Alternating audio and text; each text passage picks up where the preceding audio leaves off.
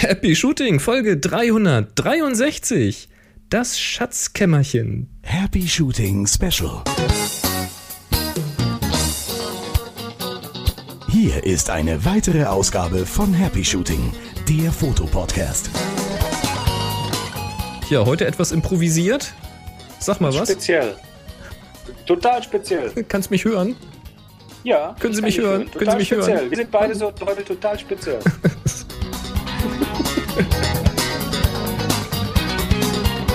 Und hier sind eure Moderatoren, Boris und Chris. Ja, heute wieder fliegend verdrahtet. ja, ich kann die Füße nicht stillhalten. Ich bin schon wieder unterwegs. Wozu hast du so eigentlich noch eine toll. Wohnung, sag mal? Ja, das weiß ich auch nicht. Um die Moni aufzubewahren. Ah, natürlich. Ein Schatzkämmerchen sozusagen. Genau, ganz genau. So kann man das nennen. Ah, nee, ich, äh, ich, es wird auch Zeit, dass ich langsam mal mit der Reiserei ein bisschen kürzer trete, weil es nervt echt langsam. immer, immer wieder, kaum zu Hause schon wieder los. Ah, Das ist, äh, ja. Ach, super. Ja, also du bist unterwegs. Äh, Wo du bist, das erzählen wir dann ja nachher noch. Aber das ist der Grund, warum das hier eine etwas andere Folge ist und voraussichtlich auch eine deutlich kürzere Folge. Also, Ja, ja. Außerdem ähm, gleich mal darauf hinweisen, ich bin hier bei einem extrem lahmarschigen Hotel WLAN und äh, je nachdem, wie viele Leute da jetzt noch einchecken parallel, wird das noch langsamer. Deshalb haben wir auch so ein bisschen Delay zwischen uns. Also wir werden uns ziemlich sicher das eine oder andere Mal ins Wort fallen. Das äh, liegt aber leider in der Natur der Dinge heute. Genau, also wir fallen uns ja sowieso schon gerne ins Wort, aber das ist meistens auch Nee, Absicht. nur du mir, nur du mir. Ja, die verwechseln uns immer. Eigentlich bist du das immer, der mir ins Wort fällt. Also. nee, diesmal wird es definitiv passieren. Wir haben geguckt, wir haben irgendwie eine knappe Sekunde, haben wir irgendwie Delay. Also da müsst ihr mit klarkommen. Also wundert euch nicht, das ist keine Boshaftigkeit unter uns. Nee. Ja, nichtsdestotrotz haben wir ein paar kleine Themchen rausgepickt, weil die sonst einfach zu alt werden, wenn wir sie jetzt liegen lassen. Und deswegen ziehe ich hier mal die Musik runter. Brauchen wir, glaube ich, gar Ja. nicht groß erzählen. Es geht natürlich um Aperture, es geht um Nikon und es geht um einen Audionachtrag zu dem Party Snapper. Und anfangen tun wir natürlich mit einem Fakt, weil das wäre jetzt schade, wenn der wegfliegt. Da hat uns nämlich die Dagi einen schönen Fakt geschickt zur Folge 363. Und zwar gibt es da einen Link nach foto.pklab Was? pklab Also, ach, das, ja. pcklab.com.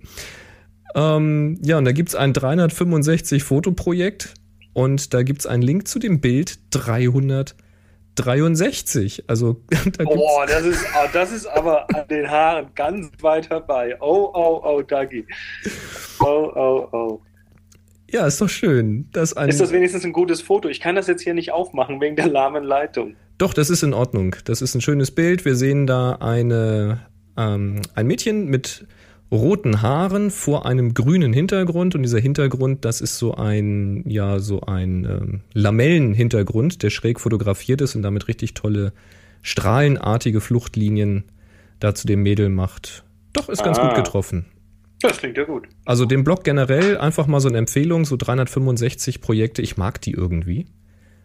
Weil das ist interessant zu sehen, wie jemand sich da wirklich ein Jahr lang durchquält und jeden Tag ein Foto macht. Also ich habe da ganz, ganz großen Respekt vor euch, wenn ihr sowas macht.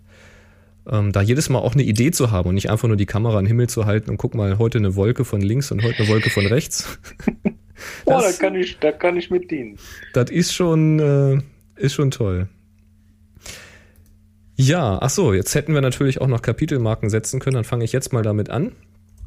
Und zwar, Ach so, ja. Das, ist, das wird, glaube ich, heute alles, auch, auch, auch die Shownotes, mal schauen, wie wir das heute hinbekommen. ja, wir sind auch nicht live, ähm, von daher old school sozusagen.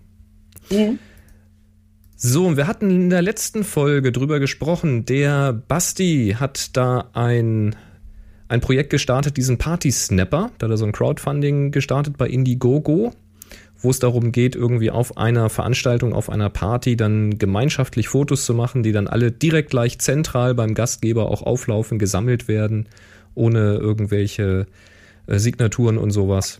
Und da hat man noch so ein bisschen gerätselt, wie das wohl funktioniert und wer dann am Ende tatsächlich bezahlt und ja. Mhm. Oh, müssen wir übrigens klar machen, ne? das ist nicht Basti selber, sondern das ist Boinks. Das ist die Boinks. Firma, für die er arbeitet, die das, äh, die das Crowdfunding machen. Aber Basti, na, der hat ja mittlerweile so die, die, die, die ist ja mittlerweile so ein bisschen für manche äh, Projekte die Spokesperson, also sprich äh, der Mann mit den lustigen Videos. Aber jetzt würde ich das gerne erhöhen, ja. Ja, und zwar, ähm, ja, ach, hört selber. Hello, this is Dr. Term T. Bovman, PhD, from Boeing's Labs. Because we at Boeing's Labs, we answer many questions. Like, uh, Hallo, hey Doktor, Sie, Sie werden einmal im Labor gebraucht. Okay, I will come. Ja, hallo Boris Chris, hier ist der Basti. Ihr hattet ein paar Fragen, offene Fragen zu der Crowdfunding-Sache. Schön, dass ihr darüber geredet habt. An der Stelle schon mal vielen Dank. Ähm, zwei, drei Sachen. Äh, technisch soll die Sache so funktionieren, dass man sich ein, ein iDevice hinlegt in seine, an seine Party, dass praktisch der Server als Server funktioniert und andere Geräte verbinden sich da entweder per lokalem Netzwerk oder direkt per Peer-to-Peer, per Bluetooth, was halt gerade zur Verfügung steht mit diesem Server. Das bedeutet, ich brauche auch keine Internetverbindung an der Party-Location, was ja oftmals nicht unbedingt ist, wenn man so eine größere Halle zum Beispiel mal mietet, dann ist da ja oft mal recht wenig Internet. Ich spreche da aus Erfahrung. Und ähm, klar, der Plan ist natürlich, dass ich als Partyveranstalter äh, da Geld einwerfe und meine, meine Gäste können sich die App dann umsonst laden weil ich möchte so viele Leute wie möglich da involviert haben und ich möchte auch nicht, dass die irgendwas bezahlen müssen oder eine Free-Version benutzen, wo ein Watermark drin ist, weil das macht im Zweifel dann für mich am Schluss die Bilder kaputt. Deswegen ist das, ist das so ein bisschen der Plan. Ja, gucken wir mal. Also bei mir auf der Hochzeit war es halt ein Riesenspaß und ich habe jetzt halt noch die Fotos auf meiner Platte.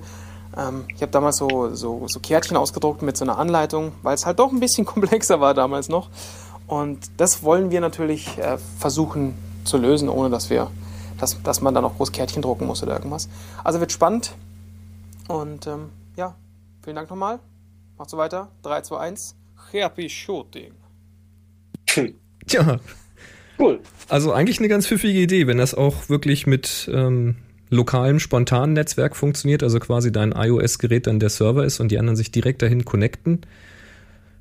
Ja, brauchst du nicht mal irgendwie äh, Internet da, also Funk 3G Ja, oder behaupte, ähnliches. ich behaupte mal, so ab iOS 8 wird das dann eh alles einfacher, sowas zu realisieren. Vermute ich jetzt mal. Ja, da machen sie ja hier so spontanen Netzwerkgeschichten und sowas, ne? Nach dem Motto, bau mal ein Netzwerk auf und wie ist mir egal. So spontane Selbstimplosion, genau. Ja, ich bin gespannt. Ich könnte mir auch, übrigens auch gut vorstellen, äh, so einen Party-Snapper auf unseren Workshops äh, laufen zu haben. und dann immer ja, direkt und dann sind wieder alle stinkig, die mit ihren Androids kommen. Ui, ui, ui, ui. Ja, man kann es nicht allen recht machen, ne? Ja, aber vielleicht kann man das dann noch irgendwie an mit der, bei der neuen Offenheit könnte man ja, na, ich weiß nicht, vielleicht Wer weiß, müsste was da man noch kommt. Den, den Basti nochmal an, anschubsen, weil auf der Hochzeit haben ja auch nicht alle nur iOS dabei. Richtig. Hm. Ja, wahrscheinlich Hm. muss man einfach nur genügend Geld beim Crowdfunding draufwerfen und dann können sie sich noch einen Android-Entwickler ma- als Stretch Goal machen. Ja, genau. Wenn, wenn nochmal, dann nochmal, ja. Okay. Also, Dr. Baumann, PhD oder so. Ja, mach mal Stretch Goal. So. Apropos Stretch, ähm, Nikon hat was Neues vorgestellt. Oh, das ist jetzt mal ein Stretch, du. Hast du gesehen? Ja, äh, die eine neue Kamera mal wieder. Ja, eine 810. Ja, D810. das, ja, ist, äh, ist, ist hübsch. Was, was, das ist jetzt ein Nachfolger zur D800. Was ist denn neu? Ja, 10 mehr. Zehn mehr von Ja. allem? Oder was? Süß-sauer. Ähm, ja. fün- 35 mm Format heißt bei Nikon Oder, ja oder FX. geht die jetzt bis 11? Die, die, it goes to 11. Genau. Ja, this one goes to 11. Ja, den Eindruck macht es tatsächlich. Ähm, ja, also FX-Format, also 35 mm Vollformat. Die gleiche Auflösung wie die D800, also 36,3 Megapixel. Aber kein Anti-Aliasing-Filter. Also dieser Tiefpassfilter ist weg. Ist also damit vergleichbar mit der D800E. Das war ja irgendwie so, ein, so eine Sonderedition, wo sie den Filter weggelassen haben. Ähm, das ist dann hier jetzt ab Werk so. Ja, das heißt, ab Werk ist es bei der E auch, aber ihr wisst, was ich meine. Hoffe ich. Dann gibt's eine ISO-Grundempfindlichkeit und die haben sie jetzt nun interessanterweise mal geändert. Und zwar ist der Sensor an sich empfindlicher, ähm, beziehungsweise, nee, empfindlicher, weniger empfindlich. Unempfindlicher. Unempfindlicher, das heißt, du kannst jetzt ISO runtergehen bis 64. Also nativ eingebaut. Nativ. Nicht, nicht so eine pseudo runtergerechnete, sondern echte 64. Genau, echte ISO 64. Ich glaube, vorher war es bei der 800 auch schon ISO 100, was für Ja, ja, da Nikon, hatte Nikon schon die 100 drin, ja. ja, das ist für Nikon auch schon ganz gut, weil ich kenne das, dass viele Nikons nicht unter 200 kommen. Und äh, diese hier kommt halt jetzt bis 64 und nach oben bis 12.800.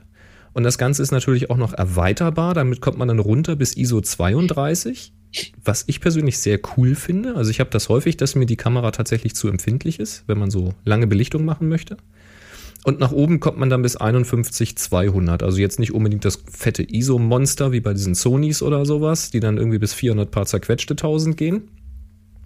Aber ich glaube, das ist äh, ein ziemlich äh, satter Range, ne? 32 bis 51.000. Also ich, ich, ich, ich sage das jetzt mal aus dem Analogbereich, wenn du mit, mit entsprechenden Filmen arbeitest, also es gibt ja durchaus Filme, die irgendwo bis ISO 12 oder so runtergehen, ähm, dann hast du dann, äh, wie gesagt, im Analogen entsprechend total smoothe Bilder und, und feinste Kontrastabstufungen und solche Geschichten. Ähm, also im Analogen ist das durchaus erstrebenswert, auch mal mit einer richtig niedrigen ISO zu arbeiten, selbst wenn du dann halt ein Stativ brauchst und irgendwie länger belichten musst. Aber äh, ich bin gespannt, wie sich das digital auswirkt, was das, äh, was da hinten rauskommt. Also noch smoother als die digitalen das heute bei ihren niedrigen ISOs können, geht's ja eigentlich fast nicht mehr, zumindest nicht im, im vollformatigen Bereich. Also da, ich bin mal gespannt, ob sich das zum Beispiel auch so, so Kleinigkeiten wie ein Dynamik, äh, Dynamikumfang auswirkt.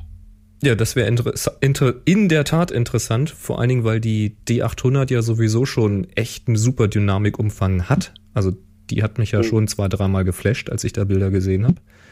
Wenn sich das tatsächlich noch verbessert haben sollte, dann äh, ja, Hut ab. Ja, dann haben sie den XPEED 4 ähm, Bildprozessor reingeschmissen. Das ist derselbe wie in der dicken D4S. Also das verspricht schon mal Leistung. Das Autofokussystem soll verbessert worden sein. Da habe ich jetzt keine genaueren Details. Sie soll fünf Bilder die Sekunde machen im Vollformat. Wenn man runterschaltet auf den Crop, also in das DX-Format, dann hat man noch 15,4 Megapixel und sechs Bilder die Sekunde.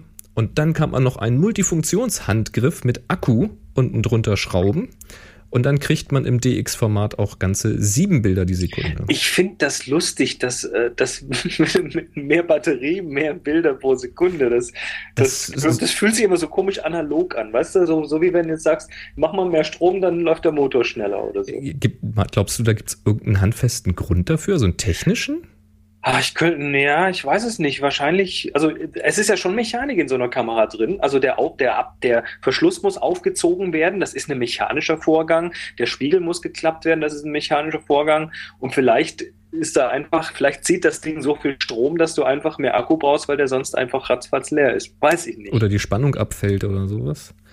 Weiß ich nicht. Also ich fand das auch lustig. Das hatte ich bei Nikon ja schon mal gelesen, dass du mit diesem Handgriff dann irgendwie mehr Bilder kriegst und so. Und ja, wie du schon sagst, das fühlt sich so analog an, so den, den Motorgriff unten drunter. Ja. Lustig. Wir werden, wir werden sehen. Aber das gibt's bei anderen Nikon-Kameras auch. Also wenn uns das mal jemand ordentlich erklären kann, schreibt das doch mal in die Kommentare, Folge 363 auf happyshooting.de. Vielleicht weiß ja von euch einer, warum das tatsächlich so ist. Also es muss ja irgendeinen Grund geben. Ich kann mir nicht vorstellen, dass sie das. Naja, egal. Ähm, es gibt ein weiteres Bildformat. Und zwar ein Bildformat mit einem 1,2-fach Crop. Das ist dann äh, 20 mal 30 Millimeter mit 25,1 Megapixeln. Aha. Interessant. Also jetzt kannst du quasi wählen zwischen ähm, einfach, also Fullframe, zwischen 1,2-fach und 1,5-fach. Hast Ja, du quasi also- so eine Art Digitalzoom, wenn du so willst. also 36, 25 und 15 Megapixel. Na, warum nicht? Und du hast dann quasi eine Ausschnittsvergrößerung bei reduzierter Auflösung, aber eben ohne, dass irgendwelche Pixel groß gerechnet werden oder, sondern du nutzt halt wirklich die Sensorfläche. Ähm, die, also die engere, den, den kleineren Ausschnitt vom Sensor. Ja, also sie kroppen dann tatsächlich auf den Sensor, ja. Mhm, genau. Ja, dann haben sie neu mit drinne das RAW S-Format. Da, weil wir, bei Canon gibt es das S-RAW-Format. Die machen das immer so. Die, da wird auch bei den Kameranamen wird bei der, der eine Hersteller schreibt das D vorne hin, der andere hinten. Und jetzt machen sie das mit dem S genauso. RAW S, was soll das denn? Ja, RAW S, ja, ich meine, ist klar, ne? 36 Megapixel hat das Monster. Das heißt, die Fotos sind natürlich gerade im RAW-Format ja auch ziemlich groß. Ähm, und jetzt haben sie halt das RAW S eingeführt. Damit wollen sie die Dateigröße halbieren. Sagen Wie sie. machen sie das? Ich weiß es nicht. Aber es soll eine, sie schreiben dazu, unkomprimierte, was auch immer das dann meint, 12-Bit NEF-Datei sein. Ach Kann so, natürlich sein, ein Bits paar raus. Bits rausgeschmissen. Ne? Sie haben ja sonst Ja, irgendwie, glaube ich, 14-Bit oder so. Das ist, ja, ne, wenn es 12 Bit sind anstatt 14, äh, dann sparst du damit schon mal ein bisschen Platz. Wie viel kann ich jetzt nicht sagen. Ja, weiß ich auch nicht, wie sie das dann machen. Aber sie, sie reden von halber Dateigröße und trotzdem ist es ein RAW. Schaden kann das nicht. Und ich sag mal, wenn man jetzt qualitativ da nicht den Mörderunterschied sieht, was ich mir ehrlich gesagt nicht vorstellen kann. Naja, in den Bits kannst du ja ziemlich viel Dynamik unterbringen. Das, vielleicht geht das dann auf Kosten der Bilddynamik. Steht da irgendwo, ob das die gleichen, äh, ob das die gleiche Anzahl Megapixel sind oder sind die dann da auch reduziert, diese RAWs? Das weiß ich nicht. So wie ich es gelesen habe, gehe ich von der vollen Auflösung aus. Na gut. Tja, so mal gucken, bis man mal in der Hand hält, ne? Ähm, Video haben sie verbessert, also 1080p macht sie bis 60 Bilder pro Sekunde, also Vollbilder pro Sekunde. Es soll weniger rauschen, was sicherlich auch mit dem neuen Sensor zusammenhängt und soll auch weniger Moiré haben gegenüber dem Vorgänger. Das heißt, bei feinen Linien diese ja, diese, diese lustigen Muster, die sich da so manchmal ergeben können, die sollen da reduziert sein gegenüber der D800. Was ich interessant finde, weil kein Tiefpassfilter ist ja eigentlich eher anfällig dafür und gegenüber Vorgänger, jetzt weiß ich nicht, ob sie dann auf die 800e oder auf die 800 anspielen. Na gut, was, was die da manchmal tun müssen, weil das einfach von der Performance her nicht anders geht, ist, wenn die Videos schießen, also sprich 30 oder 60 Bilder pro Sekunde, dann können diese Bilder eben nicht so gut im, äh, in der Elektronik, im, im Chip quasi verarbeitet werden, weil es einfach zu viel Daten sind. Und ähm, ich weiß zum Beispiel von der 5D Mark II, dass die dann beim Video einfach diesen Anti-Aliasing Anti-Aliasing-Prozessor wegschält. Also du hast dann eben kein Anti-Aliasing Mhm. im Video, nur das, was quasi der Tiefpassfilter macht, aber das, was noch rechnerisch irgendwie passiert, wird dann da eben nicht mehr. Ich könnte mir jetzt vorstellen, wenn die mit dem dicken Xpeed 4 daherkommen, Hm. diesem dicken Prozessor, dass der dann möglicherweise da eben auch noch mal ein bisschen pro Bild rumrechnet. Und 1080p, das ist jetzt nicht so viel. Das sind ja in Anführungszeichen nur zwei Megapixel. Mhm. Das heißt, der muss ja da nicht das komplette Bild irgendwie sich angucken, sondern kann da möglicherweise dann an, ja, mit, mit weniger Daten vielleicht dann doch klarkommen. Könnte ich mir vorstellen. Das, Das- ist jetzt nur. Spekulation, Ja. aber Ja, der Xpeed ist ja relativ flott. weil, Das haben ja einige Testberichte damals bei der D4S schon bestätigt. Das kann natürlich sein, dass der da in Echtzeit ein bisschen ähm, Moray-Vermeidung äh, Strategien drinne hat. könnte ich mir vorstellen. Das kann man ja auch ziemlich stark ähm, optimieren. Also das kann ja tatsächlich in der Hardware sein. Das muss ja nicht in, in, in Software laufen. Ja, dann kannst du Video, interessant, weiß ich gar nicht, ob das vorher schon ging, ich glaube nicht, kannst du Video drehen in FX oder im DX-Ausschnitt. Das heißt, du kannst wählen, mit welchem Crop du drehen willst. Was ja kein Problem Achso, ist. dass dann also auch da wieder ein, ein, ein Crop aus dem Prozessor, äh, aus dem Sensor genommen. wird. Genau. Was ja insofern interessant ist, Cool. weil 1080p ist ja sowieso deutlich weniger Pixel als der Sensor hat. Wenn du aber die volle Sensorfläche benutzt, dann wird ja jeder so und so vielte Pixel irgendwie genommen. Und im DX-Format wird halt auch jeder so und so vielte Pixel genommen, aber eben von einem engeren Ausschnitt auf diesem Sensor. Ähm, das ist ja schon mal ganz interessant. Ich habe jetzt nicht gelesen, ob auch das Crop-Format 1,2 für Video funktioniert. Das wäre natürlich vielleicht auch noch interessant, so als Zwischenschritt. Der Ja, fände ich jetzt persönlich aber gar nicht mal so nötig. Wahrscheinlich, Also der- wahrscheinlich nicht, Die Wahl zwischen einem APS-C-Crop und einem Full-Frame, das, ich denke, ist schon eine ganze Menge. Also wenn man das tatsächlich ohne, ohne Interpolation direkt vom Sensor holt. du hast einfach mal ein krasses Tele damit. Ne? Schon ganz Ja. cool. Ähm, HDMI-Ausgang soll unkomprimiert sein. Das wird alle freuen, die äh, extern rekorden möchten. Ähm, dann kannst du, das ist wohl auch neu, beim Video die ISO-Automatik benutzen. Das heißt, du stellst Blende und Zeit fest ein, was ja unter Umständen für den Look oder für die technische Gegebenheit einfach mal notwendig ist.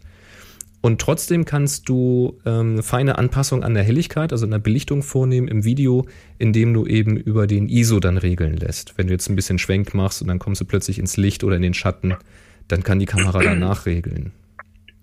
Das ist auch übrigens was, was äh, manche Videokameras eh schon tun. Das nennt man dann im Videobereich, nennt man das Gain und äh, das ist eigentlich schon öfter mal bei verschiedenen Kameras als, äh, als variabel ausgeführt. Also da ist, das ist, ist eigentlich nur konsequent aus dem Videobereich geliehen, das Ganze. Mhm. Ja, dann soll sie leiser sein. Es, also die, die Verschlussmechanik und die Spiegelmechanik, die ist wohl neu konstruiert und die soll leiser sein als beim Vorgänger. Wie viel wird man dann sehen? Es gibt auch noch so einen Silent-Modus natürlich. Und sie soll weniger Strom verbrauchen als der Vorgänger. Sie sprechen hier von bis zu 1200 Fotos mit einer Akkuladung.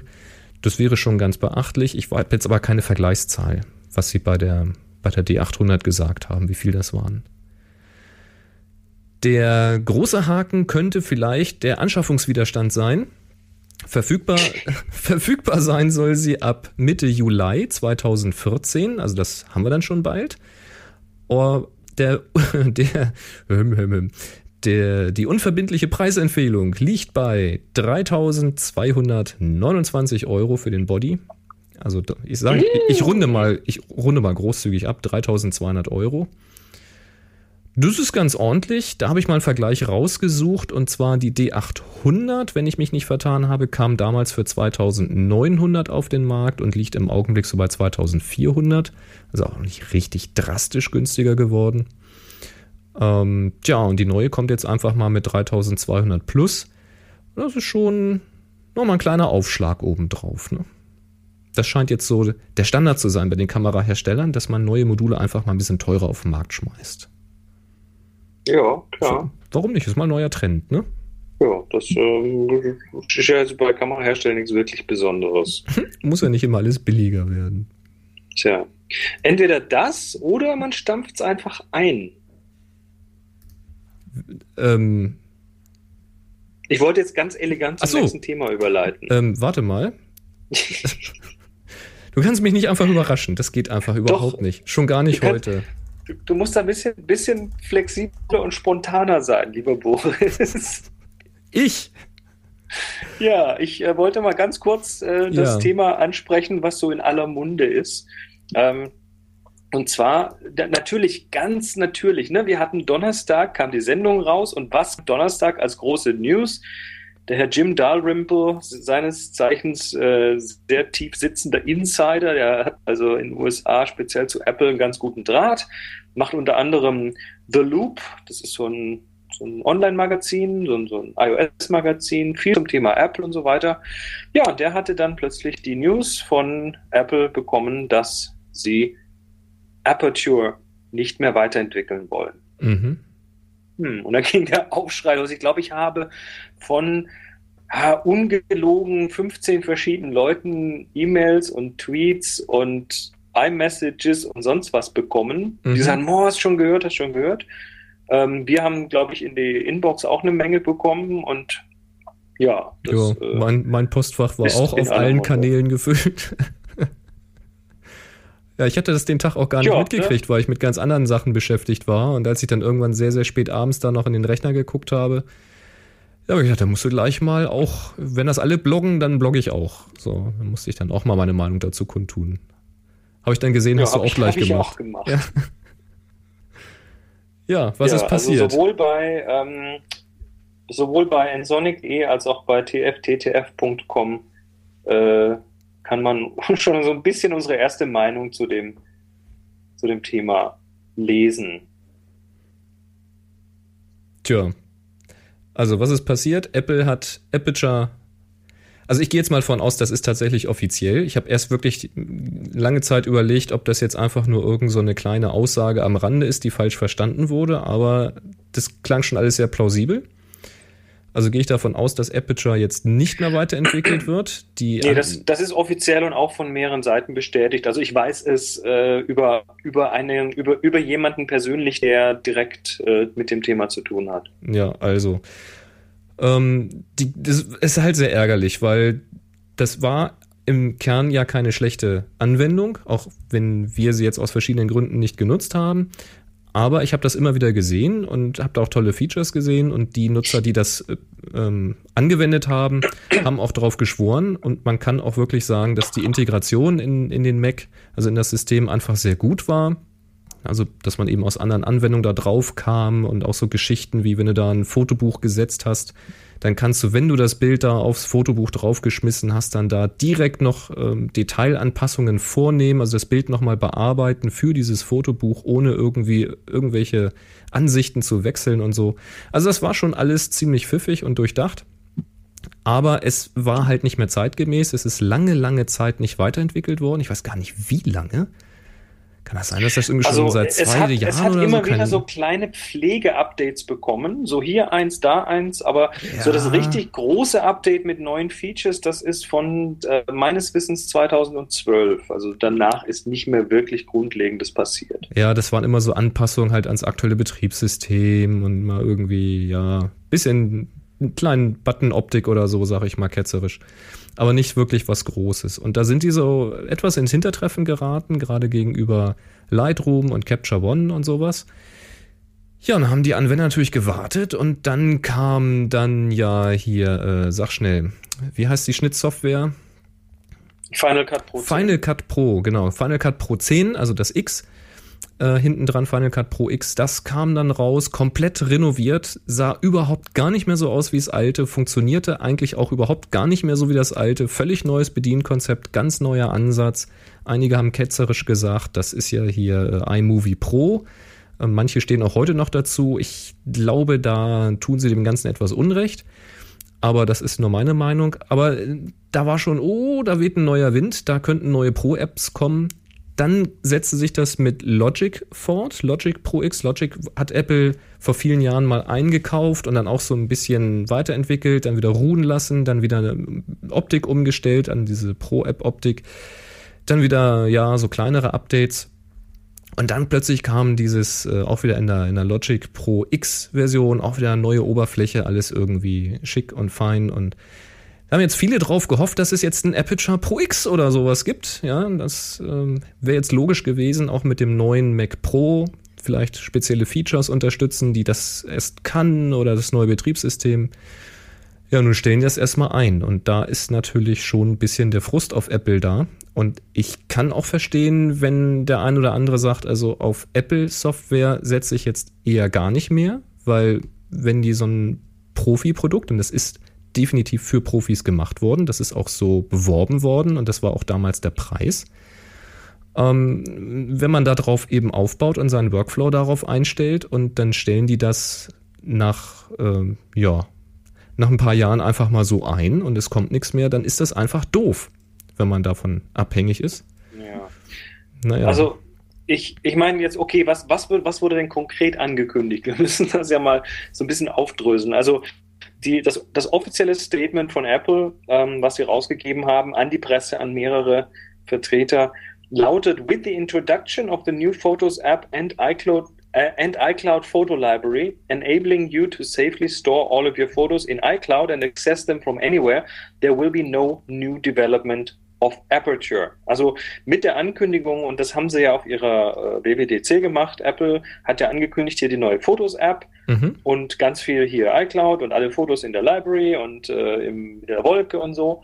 Ähm, und die Aussage ist jetzt, es wird nicht weiterentwickelt. Das heißt jetzt erstmal nicht, dass jeder, der Aperture hat, dass das plötzlich von euren Rechnern verschwindet. Also es bleibt da, es wird weiterhin funktionieren, es wird nur nicht weiter entwickelt. Es mein wird noch eine Entwicklung geben und zwar, wenn äh, dann Yosemite kommt im Herbst, also die neue äh, macOS-Version, dann wird das noch angepasst, dass das da läuft. Genau, und das hatte ich auch gelesen. Auch einen Migration Part angeboten, also sprich Benutzer, die ähm, Aperture benutzt haben oder, oder iPhoto, die haben ja die gleiche Library, das gleiche Format.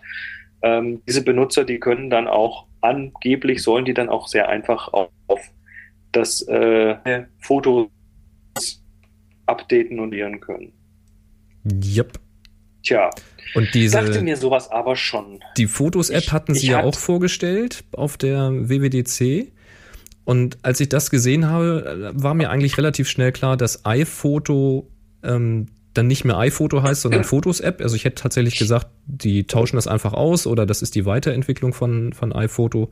Ist halt eine Neuentwicklung. Das heißt, iPhoto raus, Fotos-App rein, weil ähm, was ist iPhoto? iPhoto ist eine Bibliothek, da kann ich die Fotos drinne verwalten, ich kann sie taggen, verschlagworten, Gesichter erkennen lassen, wiedersuchen, in Alben bringen und so weiter. Und natürlich auch so leichte Bearbeitungsfunktionen, mal ein bisschen heller machen, ein bisschen Kontrast reinmachen und so weiter. Und genau diese Bearbeitungsfunktionen haben sie in Fotos eigentlich, ja, ich würde sagen, durchaus verbessert und vereinfacht, soweit man das von der Keynote sehen konnte. Das heißt, da passiert dann im Grunde genommen, wenn ich an, wenn ich sage, mach das Bild heller, dann passiert eben das, was der Mensch erwartet, wenn man ein Bild heller macht und nicht das, was ein Algorithmus macht, wenn er einfach jeden Pixel heller macht, sondern der geht dann schon ein bisschen intelligenter daher und macht eben sowohl die Belichtung ein bisschen oder zieht die Belichtung ein bisschen hoch, hält aber auch die Schatten ein bisschen auf, kümmert sich dann dabei wieder um die Sättigung und die Kontraste, die sonst völlig aus dem Ruder laufen würden, damit das nicht so auswäscht. Das heißt, mit einem Regler äh, stellt man eigentlich an ganz vielen Reglern, die aber per Default abhängig von dem Bildinhalt irgendetwas Sinnvolles tun. Und das ist natürlich gerade für iPhoto eigentlich richtig klasse, weil man da ganz schnell irgendwie ganz gute Ergebnisse zaubert. Und mit dieser Ankündigung, dass jetzt Aperture eingestellt wird, hätte ich ja jetzt noch so diesen stillen Hoffnungsfunken, dass, wenn vielleicht auch nicht von Anfang an, diese Fotos-App sich durchaus zu einem Aperture-Nachfolger entwickeln könnte. Denn man kann ja auch, das haben sie auch gezeigt, jeden dieser Regler auch einzeln anfassen. Also man muss diese Automatismen nicht benutzen, man hat auch vollen Zugriff. Und das RAW-Format wird von OS X direkt verarbeitet. Das heißt, das ist nicht ein, eine Funktion einer Anwendung, sondern das ist in dem System drin. Das sind so äh, Erweiterungs-Libraries, die da installiert werden. Da gibt es auch regelmäßig Updates von Apple. Das heißt, die Fotos-App wird ziemlich sicher mit RAW-Dateien umgehen können und auch diese, diese ähm, Bearbeitungsregler dafür nutzen können. Die Frage ist halt, wie viel Funktionen und wie pfiffige Funktionen wird Apple da reinbringen für die RAW-Bearbeiter? Also du kannst wahrscheinlich davon ausgehen, dass ähm, so wie oft die erste Version wird garantiert nicht alle vier Aperture haben. Ja, überhaupt nicht. Ähm, ich ich finde es erstmal relativ logisch, was sie tun, weil äh, sie hatten jetzt in der Vergangenheit iPhoto am Mac, am Mac, Fotos auf iOS und Foto auf iOS. Die haben mit vier verschiedenen Foto-Apps rumgegurkt. Also da irgendwo zu sagen, so, wir müssen jetzt mal eine Konsolidierung machen, halte ich für relativ okay erstmal. Das ist eine relativ logische Geschichte, weil ansonsten machen sie sich da kaputt.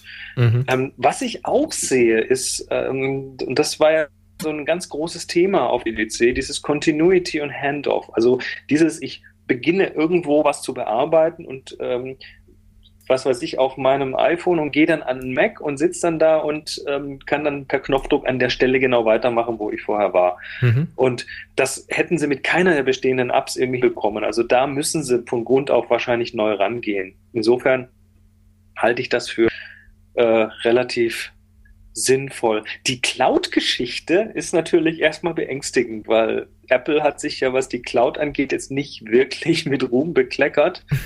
Andererseits brauchen sie diese, Kombine äh, diese Komponente, wenn sie dieses Continuity-Zeug und dieses Handoff-Zeug machen wollen. Das geht ohne die Cloud nicht. Ah, Also geht ohne. da geht ohne. Da habe ich schon äh, Informationen gehört für Entwickler. Und zwar dieses Continuity funktioniert nicht oder zumindest nicht zwingend über die Cloud. Das heißt, wenn du mit deinem iPad an deinen Mac kommst und die beiden sehen sich, dann hast du ja auf dem Mac irgendwo ähm, links unten so ein Symbol, wo du draufklickst, um weiterzumachen. Und da war jetzt zum Beispiel die Frage, ja, was passiert denn dann? Muss jetzt erst mein iPad irgendwie mein ganzes äh, Pages-Dokument in die Cloud hochladen oder meine Änderungen da hochziehen, bis ich sie dann auf der anderen Seite wieder runterlade? Was mache ich denn, wenn ich ein schlechtes Internet habe? Ähm, die Gefahr besteht nicht, weil ähm, das iPad oder der Mac schicken zum jeweils anderen Gerät diese, diese Message. Das läuft über dieses Bluetooth Low Energy, über das LE. Und dann äh, machen die quasi erstmal so ein Handshake und informieren sich erstmal. Und wenn die dann sagen, alles klar, will ich haben, dann nehmen die beiden Verbindung miteinander auf, bauen also ein spontanes Netzwerk auf und können dann einen Datenstream untereinander öffnen, also direkt lokaler Funk und können direkt die Daten übertragen, was natürlich deutlich schneller geht, als die Sachen erst ins Netz hoch und dann wieder runterzuladen. Wäre also durchaus denkbar, dass du eine Fotos-App hast und hast deine Bilder dann auf dem, äh, auf dem iPhone zum Beispiel gemacht, hast ein paar Fotos geknipst, gehst dann an deinen Mac, der Mac sagt, hey, hier, du hast hier Fotos geöffnet, soll ich gleich mal weitermachen? Jawohl. Und dann schubst der einfach mal ein paar Megabyte da direkt über einen lokalen Funk rüber. Na, das, das will ich jetzt erstmal sehen, ob das funktioniert, aber äh, das ist jetzt Spekulation. Ich meine, Ja, ja, wie ja, das nachher konkret umgesetzt wird, wissen wir nicht, aber das, äh, das klingt zumindest relativ logisch und ich glaube, dass das komplette Thema, was dahinter steckt, ist einfach wirklich das, was eigentlich bisher iPhoto und Aperture schon ganz gut konnten, dieses Thema Integration. Also du konntest ja eine iPhoto-Library in Aperture aufmachen und umgekehrt und Mhm. hast dann eben die entsprechenden Bedienelemente gesehen. Das war ziemlich genial, auch die, auch die Integration in iOS äh, und in macOS, ähm, wo du sagst, okay, ich, ich habe jetzt irgendeine der Apps und sag, äh, füg mal ein Bild ein und der macht mir meine Library auf und holt das raus. Also es geht auf diese zentrale Library zu. Das äh, ist ja für iOS ist das ja schon angekündigt. Also alle Apps, die da irgendwie zugreifen wollen, können auf die auf den Hub, auf die iPhoto Library oder ne Quatsch, nicht auf die auf die Foto Library zugreifen und können da Bilder verändern, nicht destruktiv und dann können alle da gleich die Änderungen sehen. Also das ist so ein so ein zentrales so ein zentraler Dreh- und Angelpunkt für alle Fotos und ähm, das, ich meine, spinn das mal weiter auf macOS. Stell dir vor, dass das eben dort auch so werden könnte. Und dass das dann so ein zentraler Hub für alle Fotos wird, also so, so, eine zentrale Ratnabe für alles. Und wenn du das dann noch weiter spinnst, dann glaube ich ja fast, dass irgendwann auch Adobe nicht umhinkommen wird, da in irgendeiner Form Lightroom anzuflanschen an diese zentrale Library. Also das, äh, das wäre so der, der Gipfel der Integration. Stell dir vor, du kannst in, in äh, Light, Lightroom deine Fotos aus diesem zentralen äh, Topf verändern und die sind dann da drin auch in der veränderten Form sichtbar. Das ähm, wäre natürlich sicherlich interessant. Lass uns aber da in einem Jahr nochmal Glaubst du, dass das passieren wird? Ich mache da mal ein ganz großes Fragezeichen dran. Ich auch, aber das, ich sag mal, zu Ende gesponnen wäre das eine logische Konsequenz. Nicht, nicht, dass diese zentrale Bibliothek irgendwie auch die zentrale Bibliothek von Lightroom wird, aber dass man da zumindest irgendwie ran kann von Ja, Lightroom. das irgendeine- könnte ich mir vorstellen. Irgendeine Schnittstelle, ne? Vielleicht über. Vielleicht machen sie ein Plugin oder so. Naja, das ist jetzt natürlich wildeste Spekulation, aber ähm, ja, aber, aber trotzdem wird es natürlich jetzt, ich, ich denke, was ich so höre, sind schon auch sind schon auch die ein oder anderen jetzt an dem Punkt, wo sie sagen, jetzt gehe ich aber, jetzt möchte ich was anderes. Also Aperture äh, ist jetzt für manche Leute doch gestorben nach dieser Ankündigung. Ja, wie gesagt, da hat sich einfach ja schon in den letzten Jahren Frust aufgebaut, weil einfach Mhm. die erwarteten Updates ausblieben. Und da kann ich mir jetzt schon vorstellen, dass die Leute sagen, ja, es ist schön, dass ich jetzt nicht sofort wechseln muss. Und Yosemi- Yosemite wird noch weiter unterstützt, das haben sie ja wohl auch schon gesagt. Aber ähm, die meisten sehen das so, dass sie jetzt einfach etwas Ruhe haben, sich was Neues zu suchen, aber sie fangen definitiv damit an. Ja, und äh, was gibt's denn an, an Alternativen? Wo kann man denn hin, wenn man jetzt doch nicht mehr Aperture machen möchte? Ja, also über Lightroom haben wir schon ein paar Mal gesprochen. Das lasse ich jetzt mal kurz weg. Also Lightroom soll kommen und da hatte ich auch schon gelesen, dass wohl ähm, Adobe gesagt hat, dass man da einen Upgrade-Path anbieten möchte. Also ja, das, das wurde, das wurde aber aus sehr diffusen Aussagen irgendwie so rauskristallisiert. Ob das tatsächlich man, so man, stimmt, man konnte es so herauslesen, sag ich Ja, mal. ja. Ähm, wobei das natürlich nicht ganz so einfach sein wird. Also das kann natürlich sein, dass da nur die Library übernommen wird, aber nicht die Bearbeitungen. Ich kann mir nicht vorstellen, dass sie da die Bearbeitung analysieren und dann, naja, wir werden sehen. Wir werden sehen, was kommt. Du kannst von Aperture äh, tatsächlich Bilder exportieren, ähm, in die du zumindest einen Teil der Metadaten reinschiebst. Also das geht und zwar auch äh, tatsächlich mit, ähm, mit Sternchen. Also die kannst du mit rübernehmen. Die flaggen allerdings nicht. Ja, gut, man, man wird dann sehen, was dann vielleicht möglich gemacht wird. ja. Muss man mal schauen. Ne? Ähm, andere Alternative wäre Capture One. Da gibt's was. Das ist hier von Phase One. Also kommt eher aus dem Mittelformat. Ähm, kann man aber auch so erwerben und geht halt mit allen möglichen RAW-Dateien. Soll ziemlich gut sein. Ich habe es selbst noch nicht getestet. Kann also weder zur Performance etwas sagen, noch zu der erst in der jüngsten Version hinzugekommenen Katalogfunktion. Das war früher war das ein reiner RAW-Entwickler. Und ich glaube, mit der Version 6 hat es angefangen, meine ich. Und jetzt sind sie bei Version 7. Da haben sie jetzt eben auch sowas wie diesen Bibliotheksmodus, also so einen Katalog mit Verwaltung. Der soll wohl noch nicht ganz an die Funktionalitäten heranreichen von Lightroom, aber es ist ein Anfang. Nichtsdestotrotz soll der RAW-Entwickler ganz gut sein. Was hältst du von der Ankündigung, dass, ähm, dass Canon jetzt ihr CPP, ihr, wie heißt es, Canon Professional Pro irgendwie, äh, nee, DPP, Digital Pro Professional, ach Gott, ich krieg's nicht mehr zusammen, aber Digital Photo Professional, glaube ich, DPP oder so ähnlich. Oder Canon Pro, äh, egal. Also diese Software, die halt da mitkommt und die eigentlich keiner benutzt, ähm, die hatten jetzt irgendwo eine Ankündigung, dass sie die auch aufbohren wollen. Hast du da was äh, Näheres dazu? Nee, habe ich nicht mitgekriegt.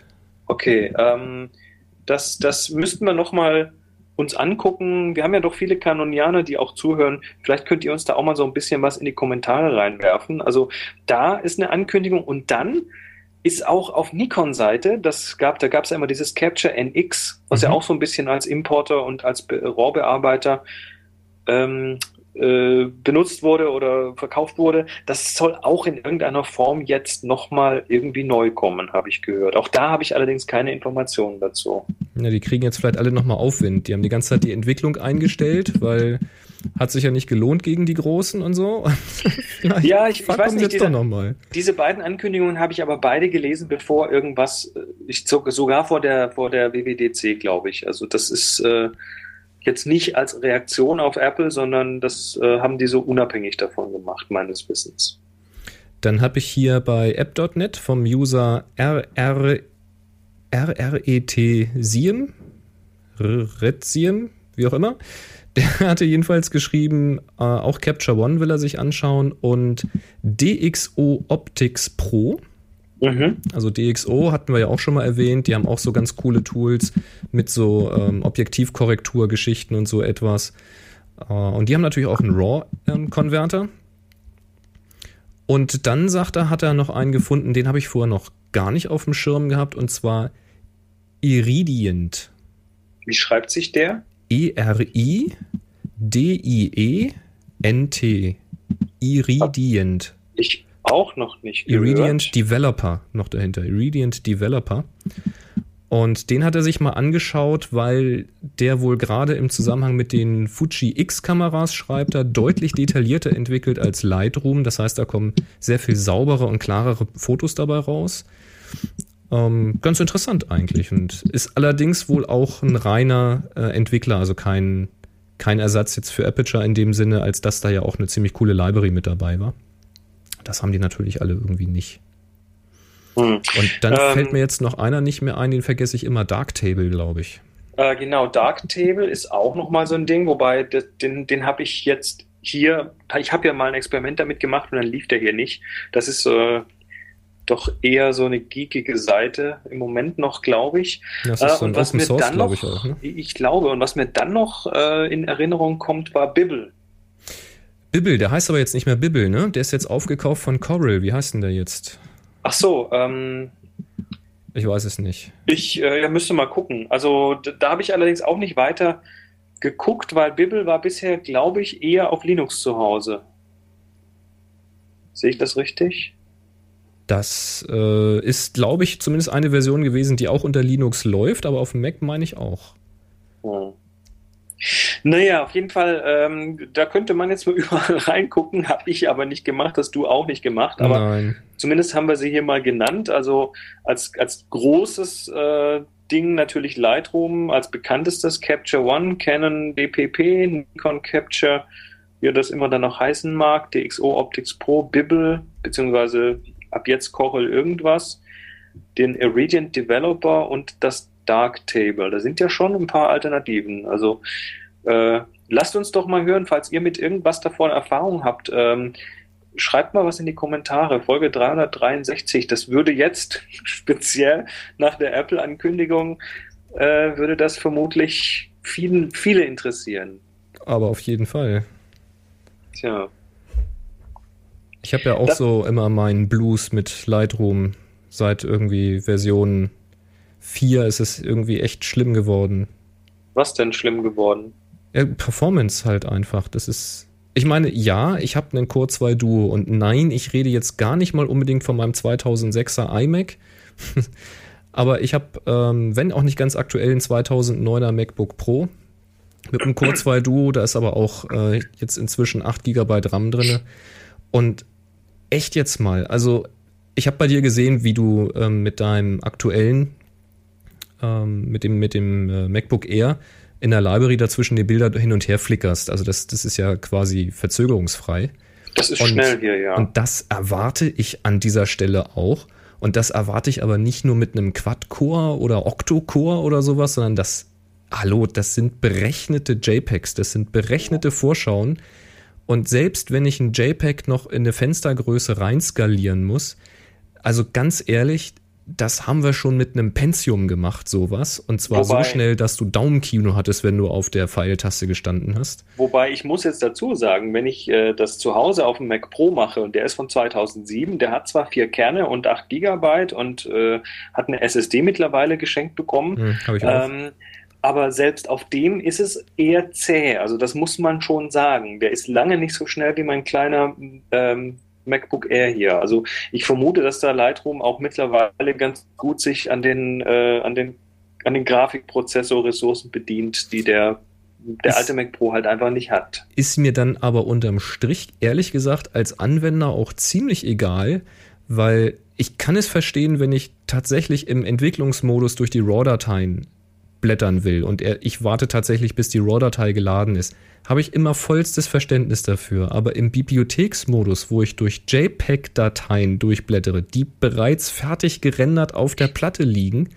da habe ich bei Liebe, also egal womit sie es machen, habe ich kein Verständnis. Also die langsamste Grafikkarte, die heutzutage Shared Memory in so einem Rechner drin ist, ist in der Lage, aktuelle 3D-Spiele mit weit mehr als 30 Frames pro Sekunde irgendwie laufen zu lassen, bei voller Auflösung.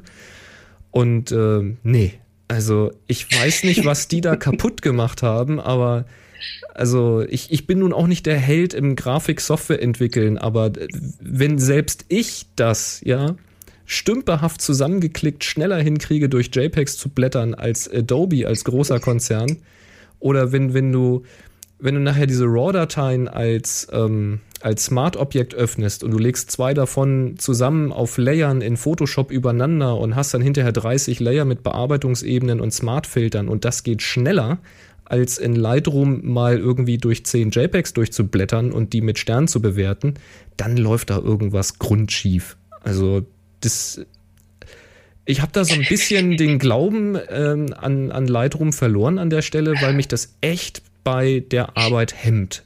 Das ja, ist wirklich nervig. Ich, ich, kann das verstehen, dass du da gerne ein bisschen ranten musst. Das würde mich ja. auch total nerven. Also ich, mir geht es jetzt aber auch schon viel besser.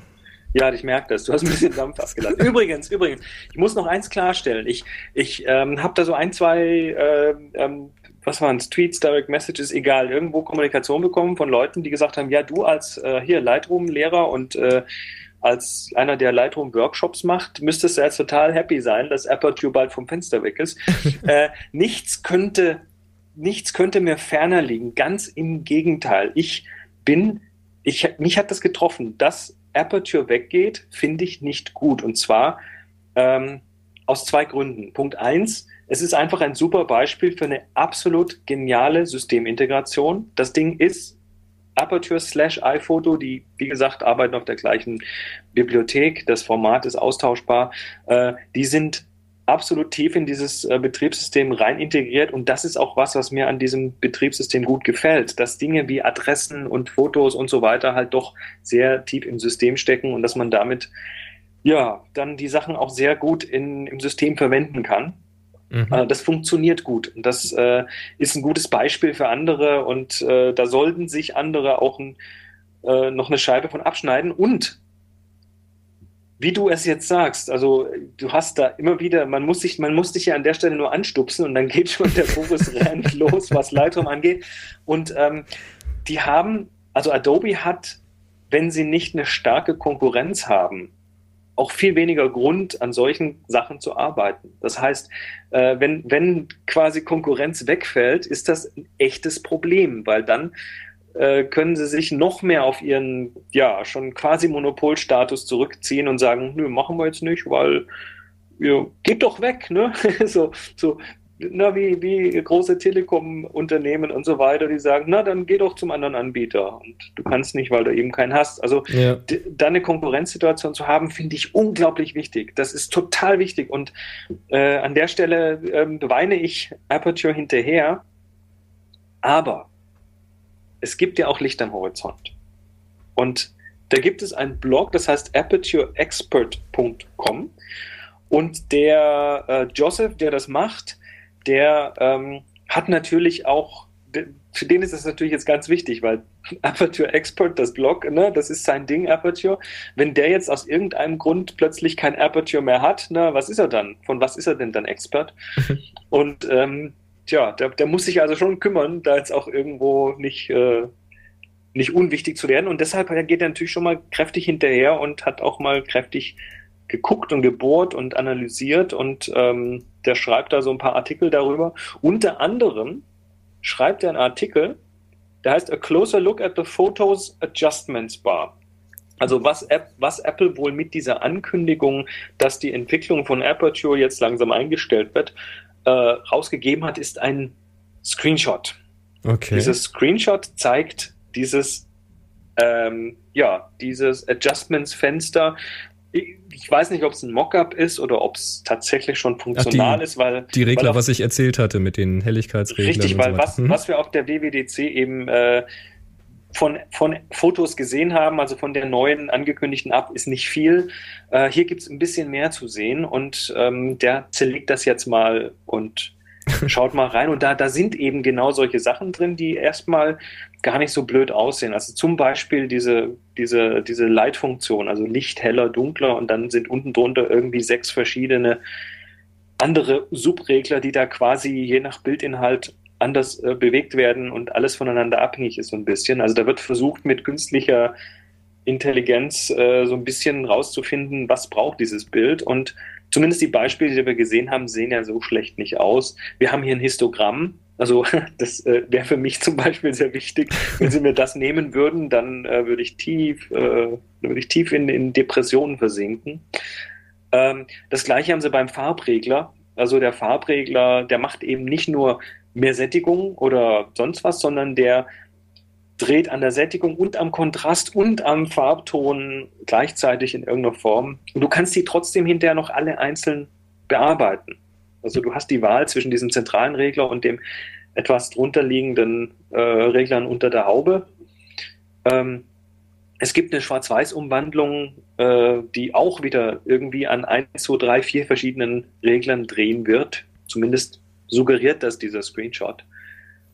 Und so weiter und so weiter. Also da ist, ist wohl mehr unter der Haube, als man glauben mag. Zumindest scheint das so angedacht zu sein. Also ich bin nicht ganz nicht mehr so ganz deprimiert, nachdem ich jetzt diesen Artikel hier gesehen habe, weil der zerlegt das schon ganz gut. Da sind auch ein paar Icons auf diesem Bildschirm, von denen man noch nicht genau weiß, was die tun werden. Also äh, da sind zum Beispiel hier unter diesen Adjustments gibt es noch ein Add-Button, also da kann man noch irgendwas hinzufügen. Vielleicht gibt es da tatsächlich mhm. auch dann Pinsel, die man hinzufügen kann, um irgendwo im Himmel rumzumalen. Und äh, ja, so wie bei Aperture ist das ja auch so. Du hast eben dann diese Just Adjustments und dann kannst du noch verschiedene Module ranflanschen. Vielleicht ist das ja da auch so. Vielleicht ist das gar nicht so weit weg von Aperture. Ähm, es gibt natürlich diesen Magic Wand, diesen Mach mal Bild schön Knopf. Ähm, vielleicht gibt er ja auch gar nicht so schlechte Defaults vor. Ja, man weiß es. Ja, man, man, ich sehe hier, ja. auch, ich sehe hier auch den guten alten Levels-Dialog mit den Weiß- und Schwarzpunkt-Slidern und den Mitteltönen-Slidern. Also das ist das, nicht irgendwie. Das äh, sind natürlich schon Regler, die der Laie oder sagen wir mal so der, wie sage ich das? Ähm, ja, Leute, Laie, Leute, Leute, die einfach mit der Kamera losgehen und Fotos von einer Party machen oder sowas, das sind natürlich so Regler, die die Leute einfach gar nicht brauchen. Ja, und, äh, so und wenn die trotzdem aussieht, da kannst sind, du die auch einfach ausblenden, weißt du, dass, äh, dass die für, für Anfänger vielleicht gar nicht sichtbar sind oder gar nicht nötig sind. Ja, aber interessant, also das war ja so die, die stille Hoffnung, die ich vorhin so ein bisschen hab durchklingen lassen, dass sie aus der Fotos-App vielleicht tatsächlich sowas wie ein Aperture Pro X machen oder machen können. Kann ja auch sein, dass es eine Fotos-App gibt, so quasi im, im iPhone-Umfang. Die ist halt einfach mal so dabei, wenn du den Mac kaufst. Mhm. Und für, weiß ich nicht, paar Euro 50 aus dem App Store kannst du das Aperture Pro X runterladen. Das heißt dann vielleicht nicht mehr so, das heißt dann vielleicht Foto Pro X oder sowas. Und da hast du im Grunde genommen die gleiche Anwendung, aber mit viel mehr Möglichkeiten. Also wie du sagst, mit einem Pinsel vielleicht ein Adjustment reinmalen oder mit Viewpoint-Technologie oder irgendwie so etwas. Also alles Kaffeesatz lesen, ne? Aber. ja, aber es gibt schon so kleine Hinweise, die mindestens so äh, ganz vorsichtig in diese Richtung zeigen. Also ich glaube nicht, dass jetzt plötzlich ähm, die, die Apple-Fotobearbeitung äh, komplett in die Steinzeit zurückfällt und du kannst irgendwie an einem Regler heller machen, an einem Regler mehr Farben rein drin und das war's. Ich glaube nicht, dass das kommen wird. Ich glaube schon, dass, dass man damit sehr viel tun kann. Ähm, insofern, ich bin, ich bin vorsichtig optimistisch, dass da tatsächlich irgendwo äh, nochmal eine Konkurrenz auch zu Lightroom besteht. Ähm, und dass sie halt manche Sachen doch ein bisschen anders anfassen werden, als sie das jetzt tun. Und vielleicht ist das ja auch dann gar nicht so schlecht. Was ich auch schon überlegt habe, was dahinter stecken könnte, ich kenne das ja selber, ich mache ja Software und verdiene da meinen Lebensunterhalt mit.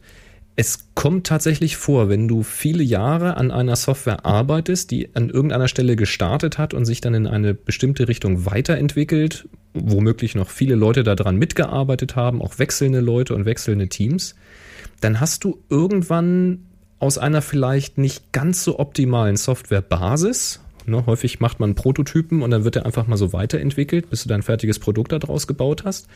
Dann hast du eine vielleicht nicht ganz so optimale Basis und da wurde dann an allen Ecken und Enden was dran gepflanscht und dann hat vielleicht der eine Entwickler nicht ganz verstanden, wozu diese Variable ist und legt sich einfach nochmal schnell eine neue an.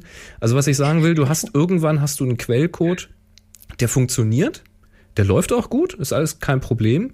Aber im Grunde genommen hast du jetzt Angst, an irgendeiner Stelle etwas wirklich Großes zu ändern. Irgendwo ein Bugfixing, mhm. kein Problem. Irgendwo aus einem Regler zwei machen, ja, okay, kriegen wir noch hin.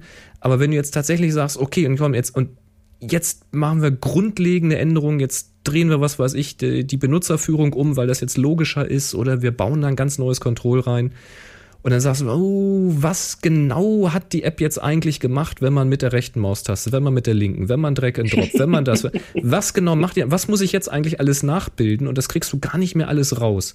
Und dann ist es häufig tatsächlich, es ist eine schwere Entscheidung und es ist eine teure Entscheidung, weil der Kunde bezahlt sie dir nicht, aber es ist oft die richtige Entscheidung, an irgendeiner Stelle zu sagen, Jetzt lassen wir das Produkt genauso wie es ist. Wir pflegen das noch weiter, wir machen die Bugs raus und jetzt fangen wir auf der grünen Wiese ein neues Produkt an mit all dem Wissen, was wir jetzt gelernt haben, stellen das auf eine gute Basis und haben dann ähm, einfach auch modernere und neuere Ideen, die wir verwirklichen können.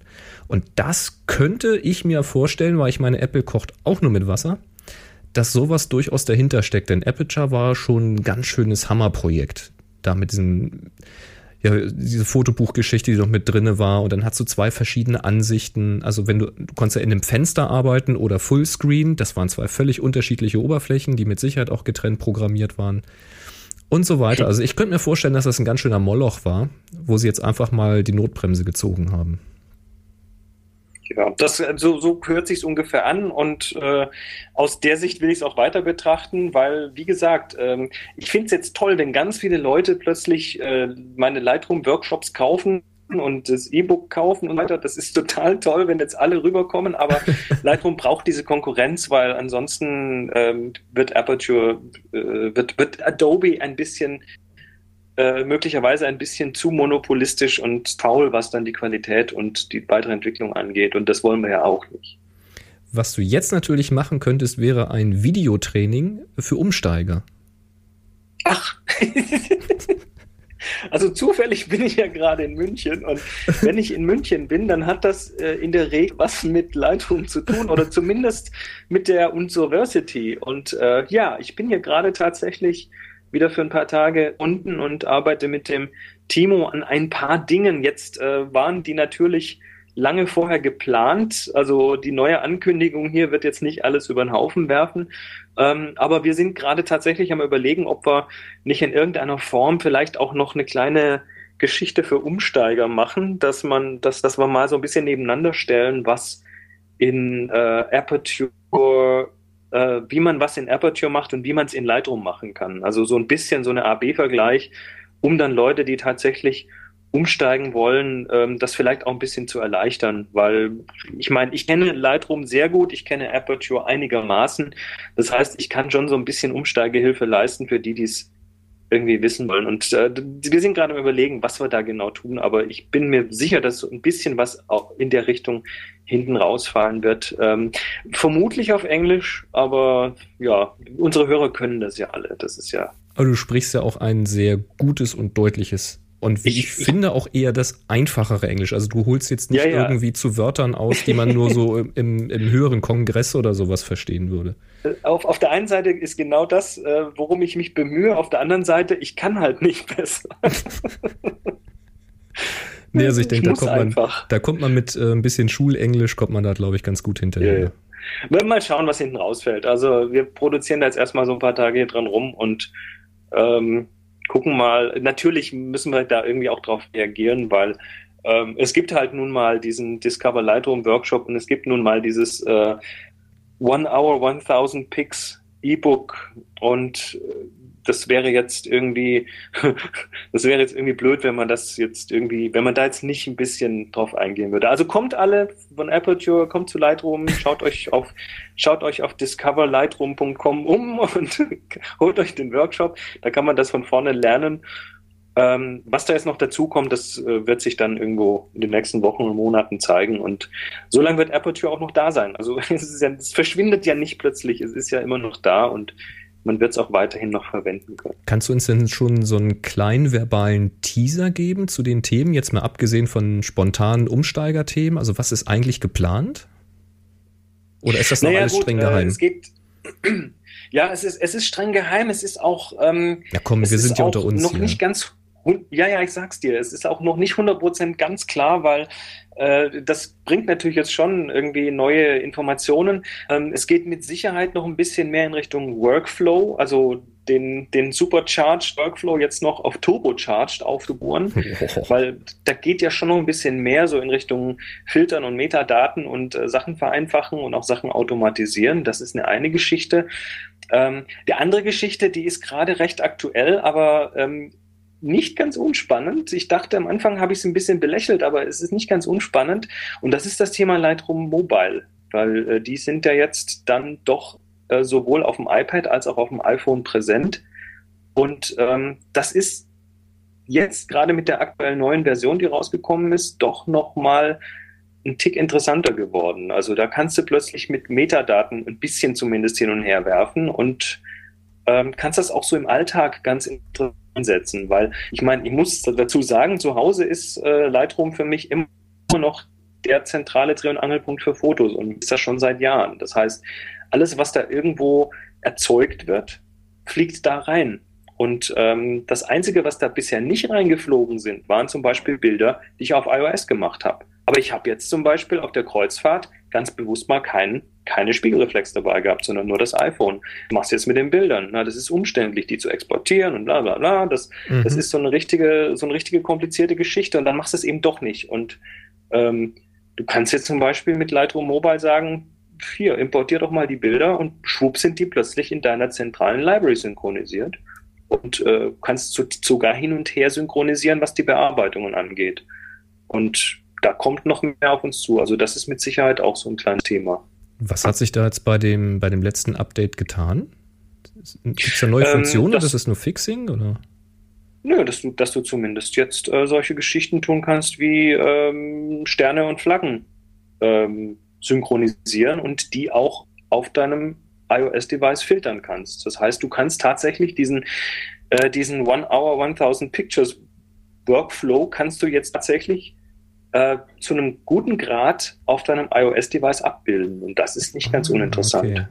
verstehe. Das ist das, was, was, was, was bisher diese, wie hieß die Photosmith-App gemacht hat. Das heißt, dass man das ganze Taggen, also nicht das Taggen, aber das, ähm, das Bewerten quasi, dass man das schon unterwegs machen kann. Dann.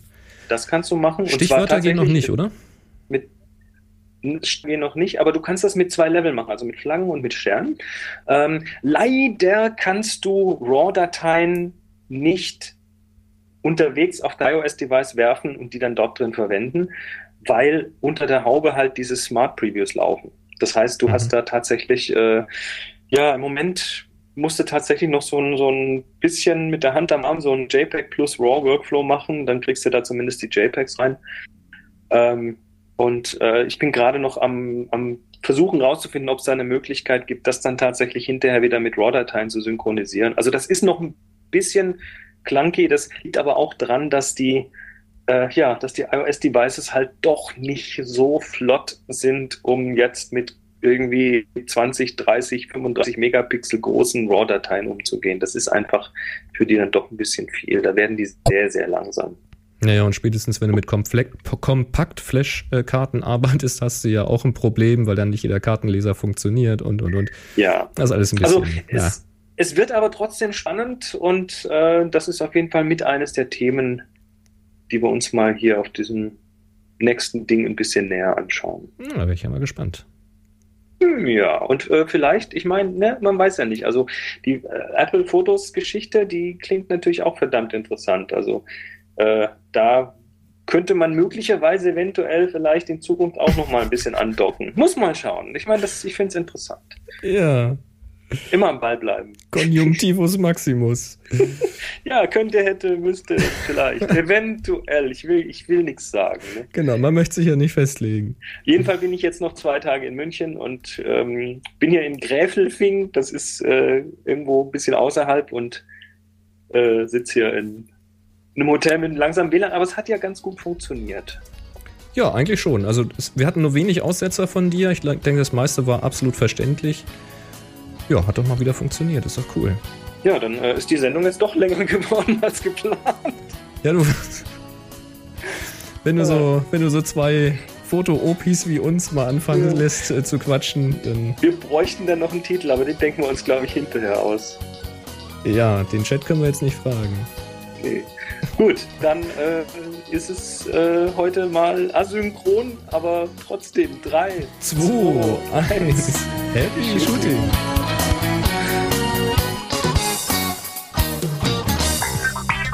Sie hörten eine weitere Produktion von nsonic www.nsonic.de